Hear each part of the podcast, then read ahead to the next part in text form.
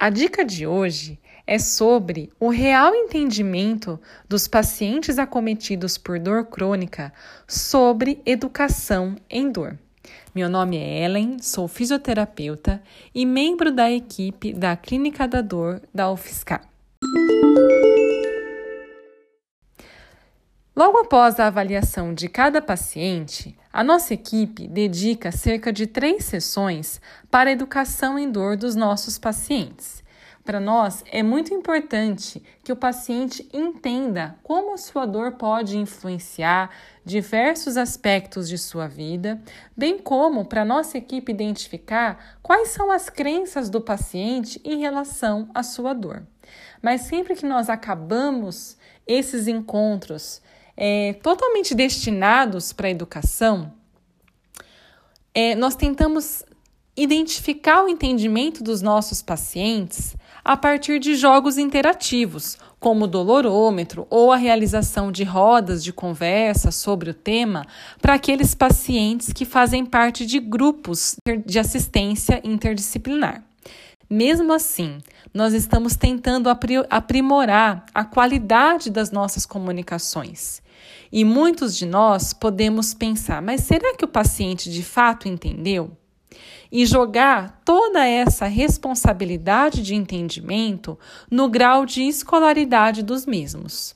E, na verdade, não é isso o grande determinante do entendimento em dor dos nossos pacientes a linguagem técnica que nós utilizamos, o excesso de siglas e as informações em grande quantidade podem ser os grandes confundidores de qualquer pessoa que não tenha tanta familiaridade com a área da saúde.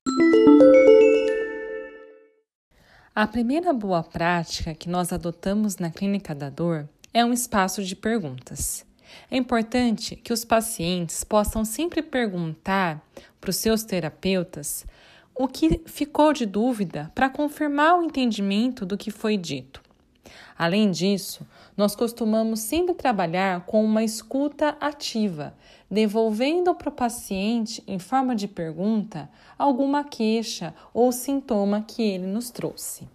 É importante nessas boas práticas de comunicação que as informações sejam o mais claras possíveis e que nós a façamos em pequenas doses.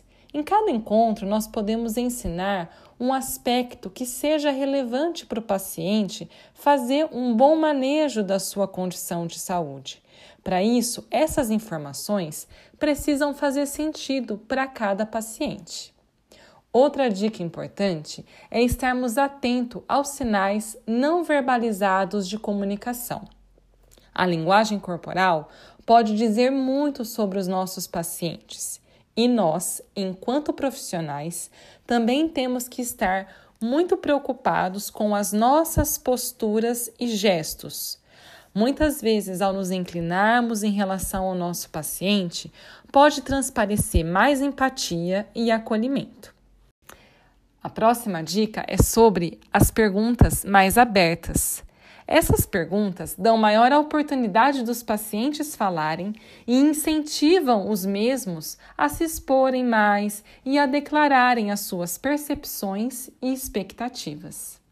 A ideia central da educação do nosso paciente é melhorar a autoeficácia dos mesmos e o manejo com maior independência e funcionalidade.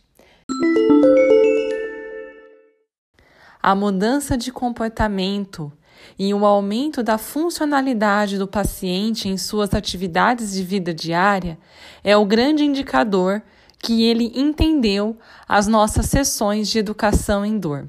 Além disso, nós temos um objetivo maior, que a partir dessas sessões educativas, os pacientes se tornem multiplicadores de boas práticas em saúde. Se você gostou desse áudio, continue seguindo as postagens da Clínica da Dor nas redes sociais.